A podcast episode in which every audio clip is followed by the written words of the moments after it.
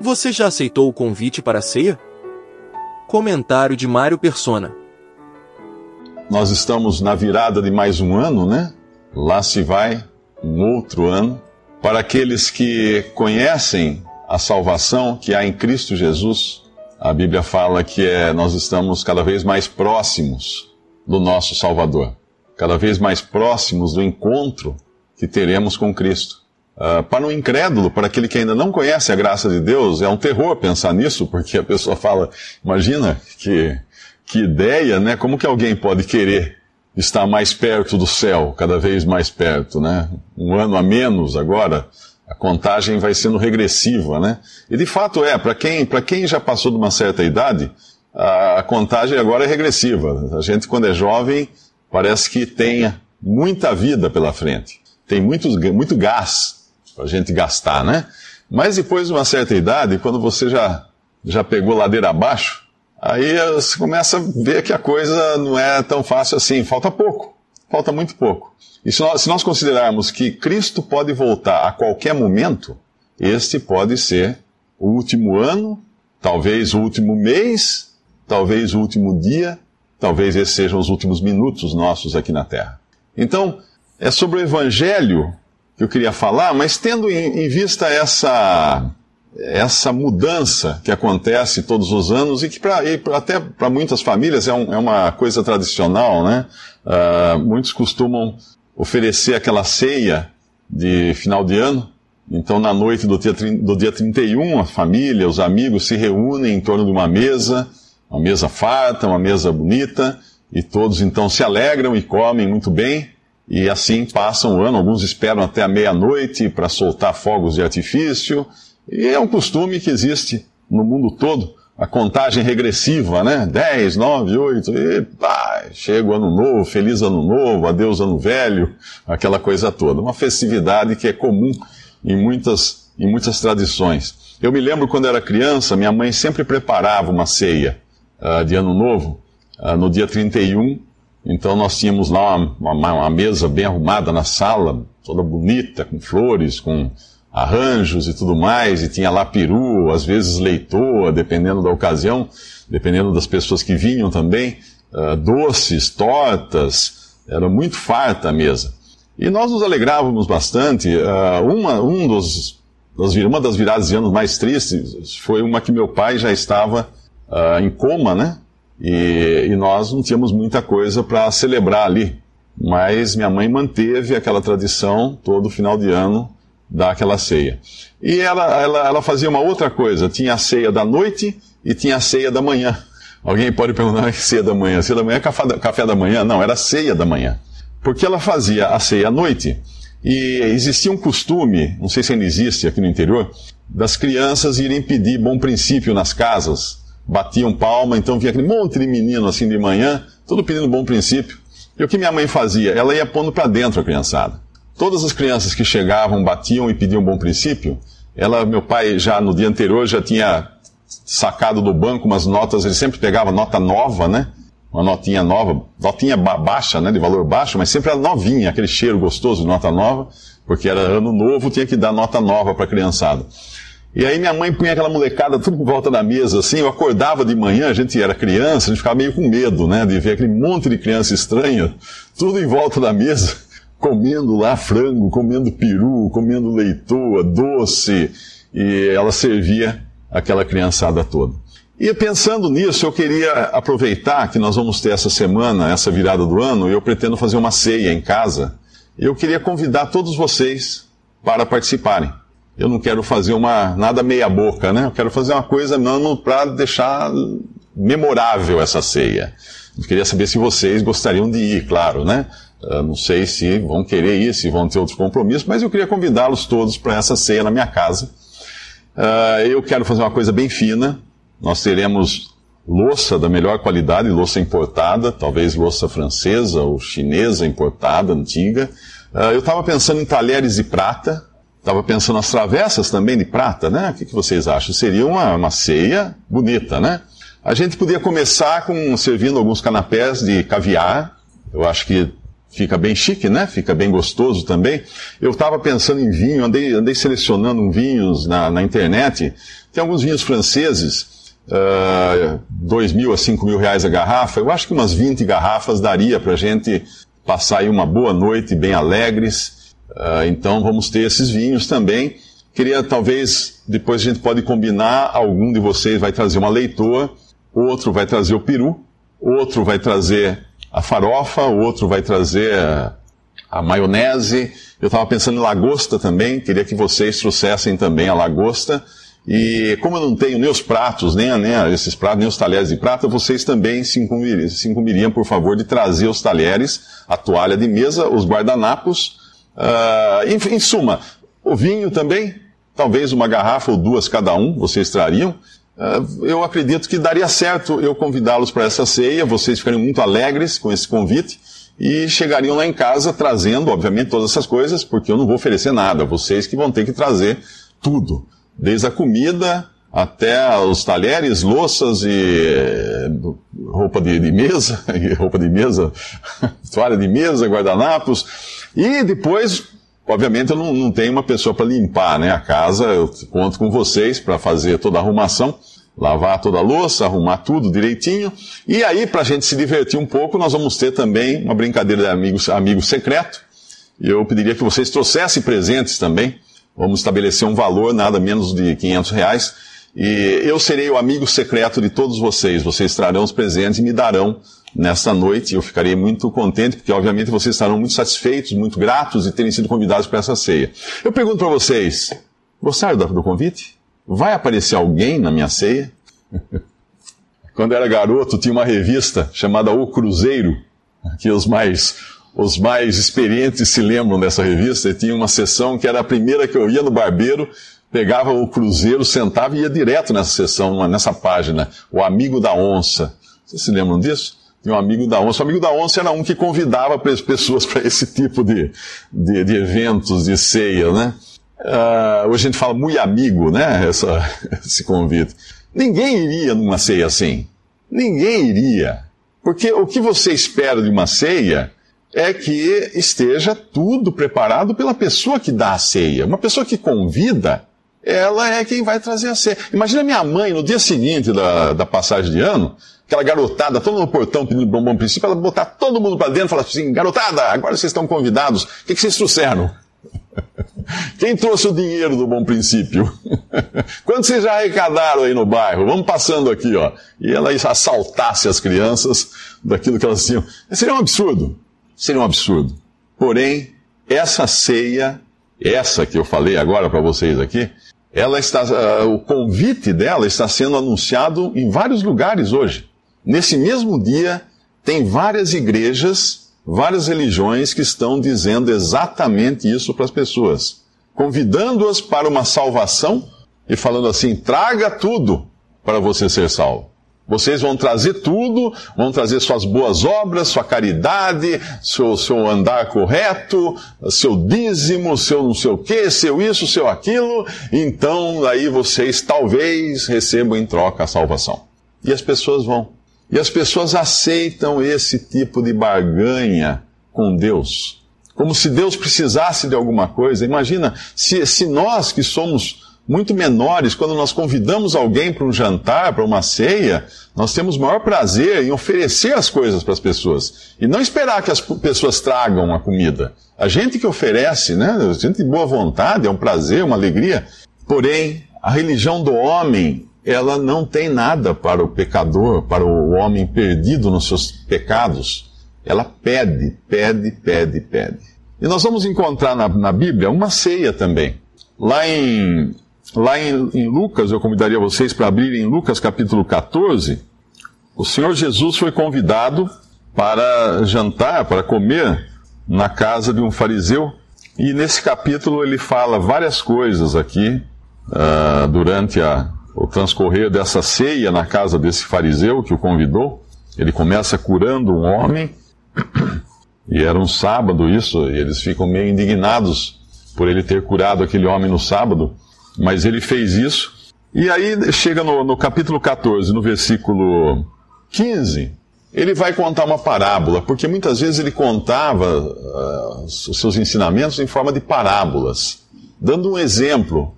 E nesse, nesses exemplos tudo tinha um significado, é o que nós vamos ver aqui. Lucas 14, versículo 15. E ouvindo isto, um dos que estavam com ele à mesa disse-lhe: Bem-aventurado o que comer pão no reino de Deus. Porém, ele lhe disse: Um certo homem fez uma grande ceia e convidou a muitos.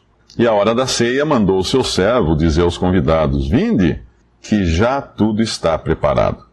E todos a uma começaram a escusar-se. Disse-lhe o primeiro: Comprei um campo, importa ir vê-lo. Rogo-te que me hajas por escusado.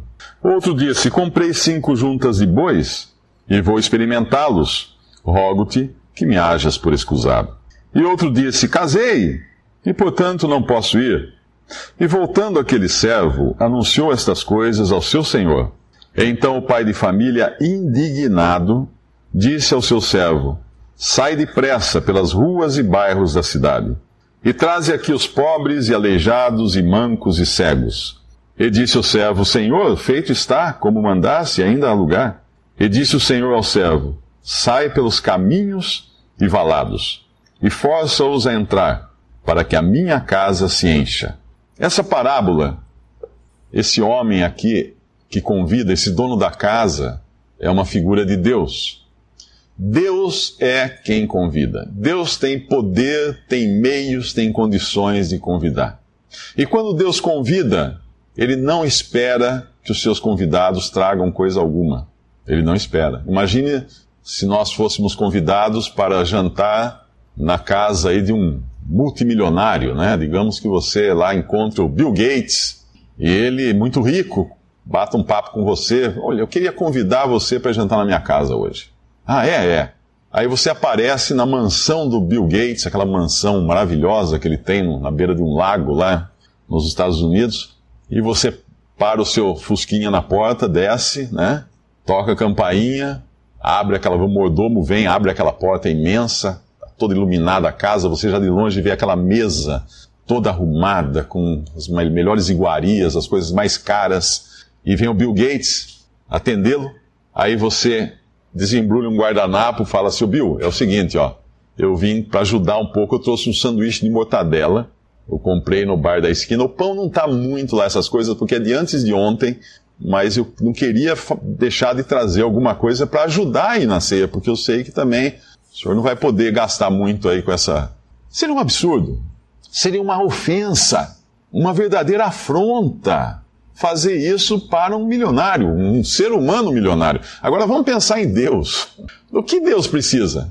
No Antigo Testamento, Deus fala assim para os judeus: Minha é a terra. Meus são os animais do, do bosque, os animais do campo. Eu não preciso de nada. Deus é o Criador de todas as coisas, Ele tem tudo. Nós vamos levar o que para Deus? Deus tem tudo. E Deus convida, agora aqui, um certo homem fez uma grande ceia e convidou a muitos. Hoje Deus está convidando. Tem um versículo lá em Apocalipse 19, diz assim: Bem-aventurados aqueles que são chamados à ceia das bodas do Cordeiro.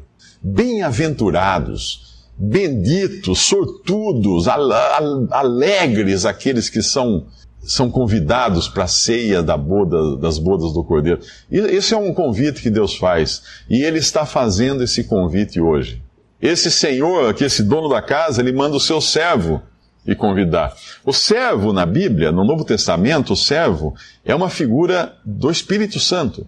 Nós sabemos que Deus é um só Deus, mas ele é em três pessoas, não que são três deuses, são três pessoas da divindade. Deus Pai, Deus Filho, Deus Espírito Santo.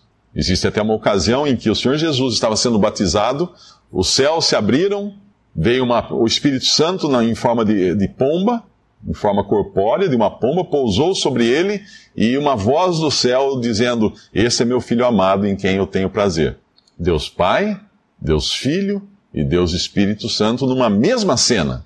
Porém, três pessoas distintas, os, as três pessoas divinas da Trindade. Não deu para entender? Nem eu entendi. Porque se nós entendêssemos isso, nós seríamos Deus. A natureza de Deus é uma coisa incompreensível, mas nós encontramos isso na palavra de Deus. Portanto, hoje, O servo, o servo, que é uma figura do Espírito Santo, está nesse mundo convidando as pessoas para esse banquete que Deus prepara no céu. Deus está querendo que cada pessoa vá morar com Ele. Cada uma das suas criaturas. Deus é amor. Deus ama as suas criaturas. O grande problema é que o homem, o ser humano, nós, cada um de nós, nós nascemos em pecado. Nós nascemos pecadores, porque lá atrás a nossa, a nossa raiz, lá o nosso ancestral Adão e sua esposa Eva, eles cometeram o primeiro delito, o primeiro pecado, que foi desobedecer a Deus.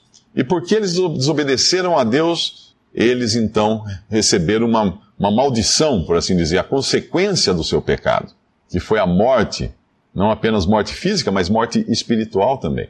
E desde então a humanidade tem aí, basta a gente ler a história da, da humanidade, e não é refresco, né? A gente sabe que o homem é terrível em todos os seus caminhos. A história da humanidade é uma história de lutas, de, de guerras, de assassinatos, de, de, erros cometidos das mais diversas maneiras. Mas então Deus, quando, quando veio, enviou seu filho ao mundo, ele mandou seu filho ao mundo, só confirmou aquilo que o homem era, porque os homens não quiseram o filho de Deus. E Cristo então foi rejeitado, porém a rejeição de Cristo foi o meio que Deus deu, o meio que Deus criou para a própria salvação do homem.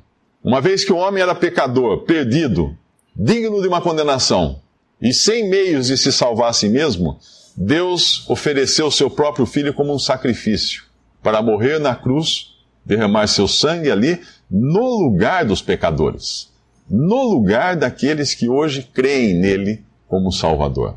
Se você leu a história do Antigo Testamento, você percebeu que lá uh, existe assim uma infinidade, um número imenso de, de sacrifícios de animais. Sempre que algum israelita pecava, ele tinha que trazer um animal puro, um animal limpo, sem mancha, sem defeito, apresentar ao sacerdote lá no, no templo de, de Jerusalém, e esse sacerdote então sacrificava aquele animal, aquele animal era morto, seu sangue derramado, o corpo do animal era queimado. Tudo isso eram, eram figuras de um que viria depois, que João Batista o chamou de Cordeiro de Deus que tira o pecado do mundo. Quem era esse? Jesus. Jesus Cristo. Então na cruz, Jesus veio para morrer e pagar no lugar do pecador, para que o pecador pudesse então desfrutar de comunhão com Deus, pudesse participar desse, dessa ceia das bodas do Cordeiro, pudesse estar no céu um dia junto com o seu Criador e junto com o seu Salvador. Mas aqui nessa ceia, então, o homem, o dono da casa que faz essa grande ceia, convida muitos. E agora nós vamos ver as pessoas que são convidadas. É interessante a gente ver o, o tipo de pessoa que é convidado. Eu tenho certeza que nesta sala nós vamos encontrar diferentes tipos de pessoas e alguns vão acabar se encontrando aqui, né, se identificando com um ou outro tipo das pessoas que são descritas agora. Versículo 17 diz que a hora da ceia mandou seu servo dizer aos convidados: Vinde que já tudo está preparado. Vocês percebem a diferença desta ceia, da parábola, daquela ceia que eu convidei vocês no início, né? uh, a ceia que eu convidei vocês, eu estava dizendo para vocês: venham, que nada está preparado. Vocês vão ter que preparar tudo, vocês vão ter que fazer tudo. Porém, esta ceia, o que convida não espera nada das pessoas que vêm, dos convidados. Ele não quer receber, ele quer dar. Venham que, que tudo está preparado. E todos a uma, no versículo 18, começaram a escusar-se Cada um arranjando sua desculpa. Disse-lhe o primeiro: Ah, comprei um campo. Importa ir vê-lo. Rogo-te que me hajas por escusado. Ele pede desculpas. Olha que educado ele é. Ele não vai à ceia. Ele pede desculpas porque ele tem um negócio importante.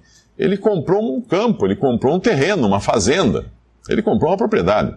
Quantas pessoas nesse mundo não aceitam o convite de Deus, o convite amoroso de Deus para a salvação, para que creiam no seu Filho Jesus. Quantas pessoas não aceitam por apego àquilo que tem, às suas posses? E às vezes as posses não são grandes, grandes coisas, não. A pessoa pensa que se ele se tornar um cristão, ele vai perder tudo, ele vai perder oportunidades, ele vai perder a vida, ele vai perder as diversões, as pessoas se agarram àquelas coisas passageiras como se fossem eternas. Mas não tem nada permanente nessa vida. Eu falei, nós estamos virando ano. Nós estamos mudando ano. No, no, no, no, mostrador de anos da nossa vida, tem um ano a menos agora. Não é que nós estamos um ano a mais, é um ano a menos. Tem um ano a menos agora para dos anos que faltam na nossa vida. E vai ser cada vez menos. A contagem vai diminuindo, é que nem um tanque de combustível que vai acabando. Eu estava agora de manhã, a hora que eu saí daqui de manhã, dei partida, o carro apitou. Pi! Eu olhei, apitou, apareceu o sinal do tanque de combustível, da, da gasolina. Por quê? Ele está avisando. Vai acabar. Vai acabar. Às vezes, na nossa vida, infelizmente, nós não ouvimos esse apito. Aqueles que estão envelhecendo, já estão avançados de idade, estão ouvindo o apito do tanque que está acabando, mas um jovem não escuta. O apito da, do combustível pode acontecer de repente, e quando o tanque já acabou. Assim é a nossa vida. Assim é a nossa vida. Então, alguns aqui, não, eu comprei um campo, me desculpa, não posso ir. Aí vem o outro. O outro disse, Comprei cinco juntas de bois, vou experimentá-los, rogo-te que me hajas por escusado. O que, que essas juntas de bois? Ele usava isso para o seu trabalho. Naquela época, a pessoa tinha o campo e depois ele precisava trabalhar o campo, arar a terra para plantar, e daí ele precisava dos bois, para puxar o arado. Ele comprou cinco juntas de bois. Isso são dez bois, eu acho, ou até mais, eu não sei quantos bois ele usava em cada junta, né? Uma junta normalmente é de dois, mas às vezes talvez usasse quatro, não sei. Mas ele comprou um monte de boi para poder trabalhar. Às vezes você não é aquele tão apegado às coisas materiais como esse primeiro era apegado ao campo, e por isso ele evitou aceitar o convite, gracioso convite desse, desse dono da casa. Mas talvez seja o caso do segundo. Quem é o segundo? Ele é uma pessoa apegada ao seu trabalho. Ganhar dinheiro, trabalhar, ganhar dinheiro é tudo o que ele quer na vida. É a meta dele na vida. Ele não pensa em outra coisa. Ele acorda de manhã pensando em ganhar dinheiro. Eu conheço gente assim. Tem gente que acorda de manhã pensando em trabalhar, vai dormir pensando em trabalhar, acorda no meio da noite, trabalha, volta a dormir, só pensa em trabalhar. Só pensa em aumentar. Uh, às vezes não é nem, nem pelo, pela ganância do, do bem material, mas é que a única coisa que o deixa realizado é trabalhar, é ganhar cada vez mais. O terceiro aqui já não é tanto no caso do que comprou o campo e nem o caso do que quer trabalhar com as juntas de bois. Versículo 20, esse aqui não pede nem desculpas, os outros dois ainda pediram desculpa. Me desculpe porque eu não posso ir que comprei o campo. Me desculpe porque eu não posso ir que eu comprei junta de boi. Esse aqui não pede desculpas, ele só fala, casei, portanto não posso ir. Quem é esse? É aquele que dá importância à sua família acima de todas as coisas. Não só a família, mas aos seus relacionamentos. Nós encontramos hoje que uma, um dos maiores líderes de bilheteria uh, de, de, filmes e de, de venda de livros são os romances. São os romances. Os livros sempre nas, nas primeiras. Se você quiser um, escrever um livro para ficar famoso, não escreva livros técnicos, nem científicos, eh, nem livros não ficção. Escreva livro de ficção, e geralmente ficção com romance é o que vende. Porque todo mundo está esperando aquele relacionamento ideal, aquela coisa assim que só tem nos contos da Cinderela, né? E, e aí, quando casa, está esperando aquela família ideal também. É tudo muito bonito e tudo muito lícito, mas nós não podemos nos esquecer de uma coisa: o mundo, o mundo está mergulhado no pecado. Quando, quando o pecado entrou na criação de Deus, ele não arruinou apenas o, o ser humano, tornando-o pecador. Ele arruinou tudo. Tudo aqui está arruinado. Nós vivemos num mundo arruinado, todas as coisas. Todas as coisas foram arruinadas. Hoje nós vivemos num país que 50% do país, das famílias desse país, são famílias dirigidas por mulheres. Porque, em grande parte, os homens deram no pé.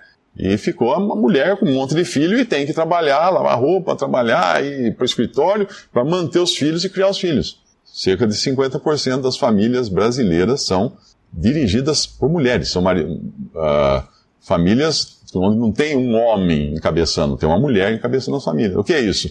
Fruto da, da, da, da ruína que esse pecado trouxe ao mundo. Mas esse aqui, ele casou, tudo bem, ele casou, mas recusar o convite desse, desse homem, desse dono da casa, desse senhor. Em Mateus 22, essa mesma parábola diz que esse homem é um rei. Lá a parábola é contada dizendo que um rei deu um grande banquete. É um rei, é um rei. Leva a noiva junto. Né? Casou, leva a noiva junto. Né? Depois você vai ter a vida inteira com ela. Vai, aceita o convite desse. Mas não. Bens, trabalho, família. Três coisas que podem impedir você de aceitar Cristo. Os bens, porque você pode estar tão preocupado com as coisas materiais que não quer nem pensar que um dia a sua vida vai acabar e você vai deixar tudo para trás. Trabalho, porque isso é o que satisfaz você o tempo todo e você não acredita que exista alguma coisa que possa satisfazer mais. Família, porque você acha que vai ser para sempre. Não é. A família, os filhos casam, vão embora e aí você fica aí. Também não é para sempre. Nada disso é permanente. Nada. Nada é permanente. Mas qual é o sentimento desses que recusam o convite? Eles acham que têm tudo o que eles precisam. Eles acham que não precisam da ceia desse homem bondoso, desse senhor bondoso, desse rei que os convidou. Eles têm tudo. Por que, que eles vão precisar ir numa ceia? Eles estão numa posição extremamente confortável, eles não têm fome, um tem um campo, outro tem um trabalho, as juntas de boi, outro tem a esposa agora, eles não têm, não têm problema, não têm dificuldades. Muitas pessoas hoje fazem, se, se tornam surdas ao evangelho porque estão acomodadas numa vida tranquila e fácil. Tem um ditado que diz que ninguém é ateu quando o avião está caindo.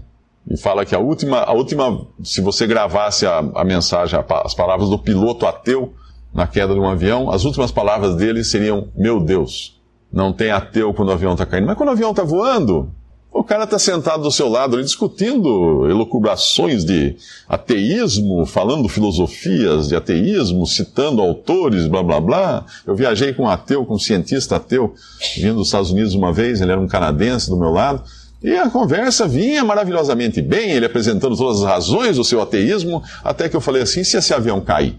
Fala que um avião vai cair para um cara dentro de um avião. A coisa muda de perspectiva, não? Ele sabe que pode cair, aviões caem. E se esse avião cair? Para onde você vai? O que vai acontecer com você? Então, quando a pessoa está confortavelmente instalada na sua vida, com seu campo, sua junta de bois, sua família, ela não vai querer pensar em Cristo. Minha mãe costumava dizer que se o mundo fosse, se a vida fosse boa, ninguém ia querer ir para o céu. Se a vida aqui fosse boa, ninguém ia querer ir para o céu. E realmente, realmente. Mas esse, esse Senhor, ele quer convidar as pessoas. Só que quando esses homens uh, se recusam, recusam o convite, ele fica indignado, o servo volta, uh, voltando aquele servo, anunciou essas coisas ao seu senhor. Então o pai de família, indignado, indignado, que, que afronta, quem são esses para recusar o meu convite? Fiz com tanto carinho a ceia, preparei tudo, quem são eles que estão recusando agora esse convite? Indignado. Então ele dá uma ordem: sai depressa pelas ruas e bairros da cidade, traze aqui os pobres, aleijados, mancos e cegos. A ordem é para sair depressa. Por quê? Porque a comida está esfriando. Porque há urgência nas coisas de Deus. A salvação é pregada, o evangelho é pregado em caráter de urgência. Um pregador no século XIX, uh, ah, Moody era o nome dele, ele pregou o evangelho uma vez, eu não me lembro, eu não sei se foi no, antes do incêndio de, de, de, São Francisco, acho que foi de Chicago, antes do grande incêndio de Chicago. Ele pregou o evangelho, ele falou assim: agora vocês vão para suas casas e pensem bem no que vocês ouviram e, e vejam, importante vocês depois aceitarem a Cristo. E naquela noite, grande parte dos seus ouvintes tinham morrido no grande incêndio da cidade, que acabou, que destruiu Chicago totalmente. Ele, nunca, ele, ele lembrava disso com pesar. Ele falava assim: nunca mais eu digo para a pessoa ir para casa pensar. É um convite para aceitar agora. Aceitar o quê? Crer em Jesus, crer naquele que ele entregou, no, naquele que Deus entregou. Deus deu o seu filho. Deus amou o mundo de tal maneira que entregou o seu filho unigênito para que todo aquele que nele crê não pereça, mas tenha a vida eterna. Quem tem o filho tem a vida. Quem não tem o filho não tem a vida. A, a, o juízo de Deus paira sobre ele como uma espada pendurada por um fio de cabelo. A qualquer momento ela cai. A qualquer momento. Então é urgente. Sai depressa, sai depressa, vai, corre, corre. E convida quem? Os que têm campos, os que têm juntas de boi, os que estão se casando? Não. Agora ele convida pobres, aleijados, mancos e cegos. Por que ele convida pobres, aleijados, mancos e cegos? Primeiro, um pobre ele não tem o que comer. ele não tem como levar nem um sanduíche de mortadela para essa ceia. Ele não tem juntas de bois. Ele não tem o campo. Ele não tem dinheiro para se casar. Ele é pobre. Ele é pobre, ele é miserável, ele não tem o que oferecer para esse homem que convida. Então ele vai de mãos vazias, e é isso que esse homem quer. Pessoas de mãos vazias e estômago roncando, porque quer pessoas com fome, pessoas que de, precisam dessa ceia, não pessoas que querem contribuir para ela. E por que ele chama os aleijados, né? Um aleijado é uma pessoa que tem as mãos definhadas, as mãos cortadas, as mãos uh, que não conseguem fazer trabalho algum. Um aleijado, ele não consegue trabalhar. Ele não tem o campo. Outro, o pobre não tem o campo, o aleijado não pode manejar junta de bois. Como é que ele vai segurar um arado? Como é que ele vai controlar os bois? Ele não pode, ele é aleijado. As mãos dele são inúteis. Esse vai. Os pobres, os aleijados, quem mais? Os mancos e os cegos. Os cegos ele convida por quê? Porque um cego não é capaz de achar o caminho por si só. Ele precisa de ajuda para achar o caminho. O cego precisa de um guia para levá-lo. E os mancos? O manco é aquele que não consegue andar.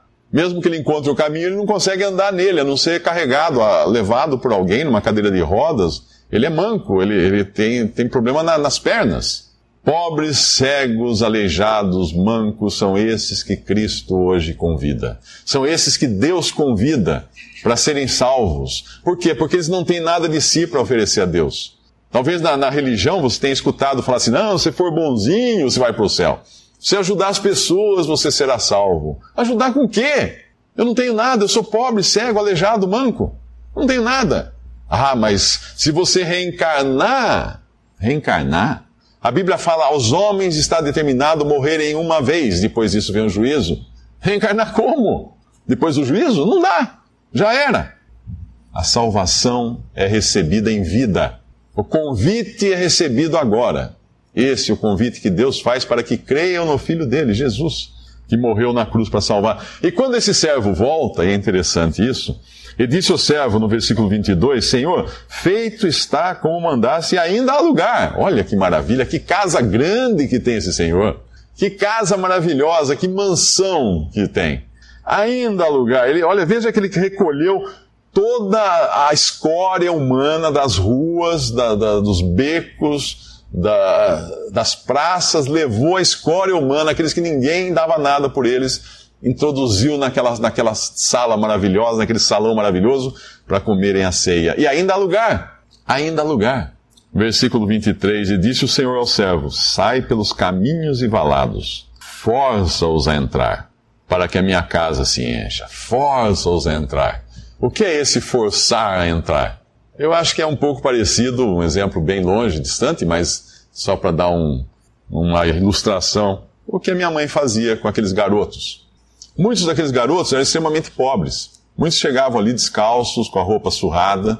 Uh, e eu fui criado num lar com tudo que eu precisava, nunca faltou nada em casa, então eu ficava olhando pela fresta da porta, assim, no corredor, aqueles meninos, né, sentados naquela mesa que na noite anterior nós estávamos sentados. E de repente, estavam todos aqueles meninos sujos, descalço, roupa surrada, ali comendo com uma fome desesperada de uma fome que eles talvez não tivessem aquilo todos os dias na casa deles. Eles eram pobres, eles eram mancos, eles eram aleijados, eles eram cegos, e ali estavam eles, convidados. E não só convidados, forçados a entrar. Quem conheceu minha mãe sabe que ela não era não era só de convidar, ela ia pegar pela mão e falar assim: não, você vem aqui que agora você vai comer uma comida gostosa. Você vem aqui que você vai ver que delícia de suco que eu vou oferecer para você. Ela ia fazer isso, ela fazia isso. Eles eram constrangidos a entrar. E assim o Espírito Santo de Deus hoje está convidando pessoas e, e convidando com tanto amor, com tanto carinho, que é impossível alguém de sã consciência rejeitar o convite de Deus. Por quê? Porque não precisa fazer nada. Tudo está preparado. Tudo já está preparado, não faltou uma palha para ser mexida. Tudo está preparado. Por que, que, por que, que as pessoas não aceitam a Cristo? É isso que eu penso às vezes. Você pensa um. A pessoa vive a vida inteira desviando-se de Jesus, ouve o evangelho corre para outro lado.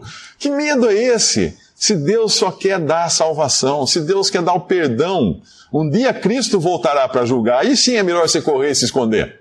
Aí é bom fugir mesmo, porque aí a coisa não vai ficar, não vai ficar pequena não, não vai ser fácil. Mas agora é o dia de graça. É o dia de misericórdia e Deus está convidando com graça. O Espírito Santo está indo atrás das pessoas, levando essa, esse bendito convite. E ainda fala assim: ainda há lugar. Ainda há lugar. Tudo está pronto, tudo está preparado, ainda há lugar. E qual, a vontade, qual o desejo desse homem, desse, desse dono da casa? Para que a minha casa se encha. Para que a minha casa se encha. Esse é o desejo dele para que muitos e muitos e milhões e bilhões de pessoas. E você sabe uma coisa? Tem um versículo, eu acho que é em Filipenses, que fala que para quem uh, em tudo Cristo tenha a preeminência, ou a primazia, né? Colossenses 1, isso, né? Em Colossenses, para que Cristo em tudo tenha primazia, é o primeiro lugar. O primeiro lugar no pódio será de Cristo e só dele. É um pódio de um lugar só. A gente sempre vê um, dois, três, né, em pódio de corrida de automóvel, eh, de Olimpíadas. O pódio das coisas de Deus vai ter um lugar, Cristo, em primeiro lugar. E ele não vai perder também no número de salvos. Muita gente confunde aquela passagem, né, que uh, a porta é estreita, são poucos que entram por ela, a porta larga, mas isso não está falando exatamente do que nós estamos falando aqui, da salvação eterna, porque no céu existirão mais salvos do que perdidos no lago de fogo. Cristo vai ter o primeiro lugar também. Satanás não vai poder chegar no fim e falar assim, é, mas eu trouxe mais gente para o meu lado aqui. Não. Cristo vai ter o primeiro lugar de tudo. Basta pensar Quantos bilhões de fetos foram abortados neste ano de 2013, que nós estamos terminando agora? Milhões ou bilhões de crianças mortas prematuramente. Onde elas estão? Estão todas com Cristo. Olha que, olha que beleza, que, que, que graça de Deus. Mas como que elas podem estar lá? Porque quando Cristo morreu na cruz, o seu sangue foi suficiente para salvar todos esses, esses bebês, todos esses fetos. Todos esses embriões, todos esses foram, foram salvos. Milhões de crianças que morreram ainda sem entendimento das coisas, sem capacidade de crer em Jesus e si mesmas, estão salvas. Milhões de pessoas de débeis mentais, pessoas com problemas mentais que não conseguem entender as coisas, com, com, com problemas cerebrais, salvos por Cristo incapazes de entender as coisas, não têm capacidade de crer em Jesus, mas o Senhor salvou essas pessoas. O Senhor salvou essas pessoas. Que maravilha isso! Eu sempre digo que meu filho Pedro, ah, ele nunca falou, né, aqui na terra. Ele vai falar no céu. Eu vou escutar tanta coisa dele que eu não sabia. Ele vai contar um monte de coisa para mim, porque ele vai falar. Tá salvo. Por que tá salvo? Porque não entende as coisas. A cabeça dele não entende. Ele nasceu com lesão cerebral, paralisia cerebral. Como é que ele vai entender? Ele não entende. Deus não vai exigir uma pessoa assim inteira. Ah, mas vai ter que reencarnar. Que, que perversa é essa doutrina. Que perversa uma doutrina que manda uma pessoa voltar ao mundo num estado deprimente. Isso é perverso, isso é uma, uma pessoa maligna para pensar num negócio desse. Como que alguém pode acreditar numa coisa dessas? Quando Deus, por graça, está querendo salvar. Ele deu seu filho para salvar. Ele fala: tudo está preparado, tudo está pronto. Não falta nada, eu quero minha casa cheia. Traga os cegos, os mancos, os aleijados, traga todo mundo. Não importa. É assim Deus. Esse é o Deus. Esse é o Deus da Bíblia. Esse é o Deus do Evangelho. Essa é a salvação que Deus oferece. Não uma coisa que depende de nós, mas que dependeu totalmente de Cristo. Não que seja fácil a salvação, a salvação é dificílima. Tão difícil que nenhum homem conseguiria se salvar. Por isso que Deus precisou entregar o seu filho na cruz para morrer em nosso lugar. E no versículo 24 ele fala assim: Porque eu vos digo que nenhum daqueles varões que foram convidados, ele está se referindo àqueles do começo, provará a minha ceia. Eu pergunto para você: você já foi convidado? Você é cego, você é manco, você é aleijado, você é pobre, você se considera assim diante de Deus, incapaz de levar qualquer contribuição para Deus e ter que depender puramente da graça divina? do favor de Deus. Se a gente não gosta de depender de favor, não, mas eu tenho que fazer, eu tenho que fazer. A salvação é por graça. Porque se fosse por obras, não seria graça. Todo mundo fala assim, não é graça, então graça. O que é graça? Graça é graça. É de graça. Graça é que é porque alguém já pagou. Né? O, a ceia, o anfitrião, comprou todas as coisas, o convidado não leva nada. Ele recebe tudo de graça. Esse é o convite que eu queria deixar para vocês hoje aqui. Se alguém ainda não aceitou esse convite amoroso de Deus. Se o Espírito Santo estiver nesse momento tocando o coração, o seu coração, para que aceite esse convite, não espera mais. Esse ano acabou, pode ser o nosso último ano aqui. Pode ser o meu último ano, pode ser o seu último ano. E aí?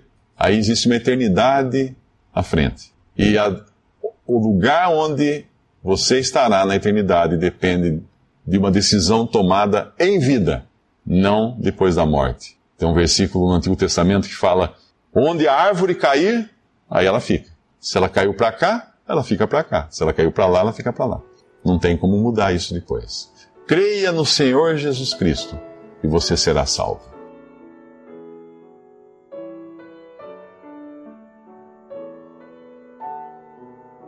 Visite respondi.com.br.